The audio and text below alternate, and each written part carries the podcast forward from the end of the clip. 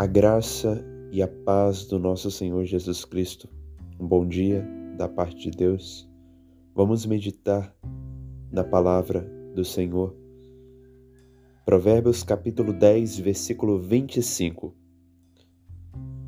Como passa a tempestade, assim desaparece o perverso, mas o justo tem perpétuo fundamento.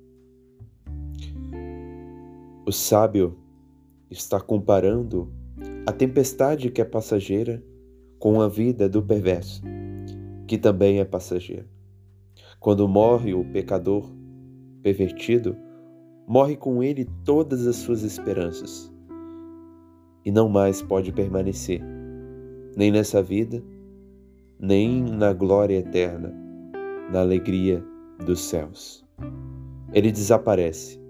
O perverso está a qualquer, a qualquer momento sujeito a morrer prematuramente, inesperadamente, porque a sua vida não está no temor de Deus, mas está nas paixões da sua carne, que o levam a tomar atitudes cheias de adrenalina sem a prudência devida.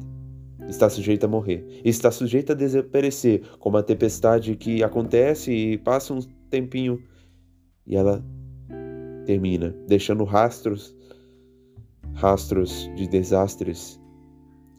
Sim, é a vida do perverso. Ele irá passar, ele irá desaparecer, deixará rastros nas pessoas de suas pecaminosidades, mas quando ele morre, morre a sua esperança ele não poderá permanecer mais como ele queria. Por outro lado, o justo tem perpétuo fundamento. No comentário do livro de Provérbios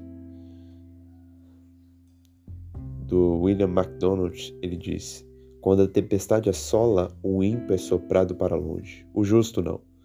A chuva pode cair, a inundação pode vir em seguida e o vento pode soprar, mas a casa permanece firme, pois foi edificada sobre a rocha.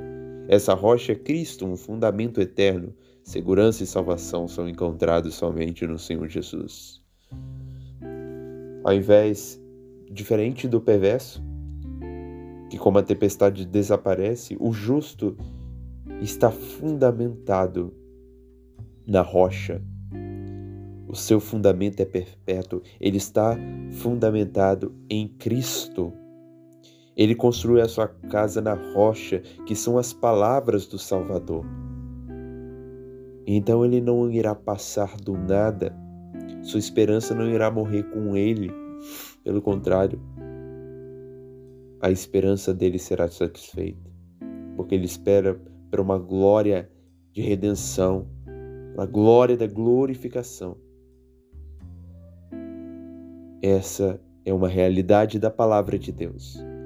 O ímpio passa e morre com ele sua expectação. O justo permanece e vive com ele a sua esperança. O ímpio espera em quê? Em si mesmo, na força do braço. O justo espera por Deus, espera por Cristo Jesus. E nisso há muito proveito. Lembremos então que de fato tanto o justo quanto o ímpio irão morrer. Nossa vida é passageira. Mas podemos dizer que o justo permanecerá, permanecerá na vida eterna, na glória eterna. O ímpio desaparecerá, perecerá na miséria eterna. Sejamos então prudentes em nosso viver e lembremos que há um trono de julgamento para todos os maus contra os bons, os justos contra injustos. E essa é uma realidade que percorre todo o livro de Provérbios, toda a Escritura, toda a vida humana. Quando vimos anteriormente aquilo que teme o perverso, isso lhe sobrevém, a condenação, mas o anelo dos justos Deus o cumpre. Então, quando o perverso desaparece, ali é onde ele será alimentado por aquilo que ele temeu.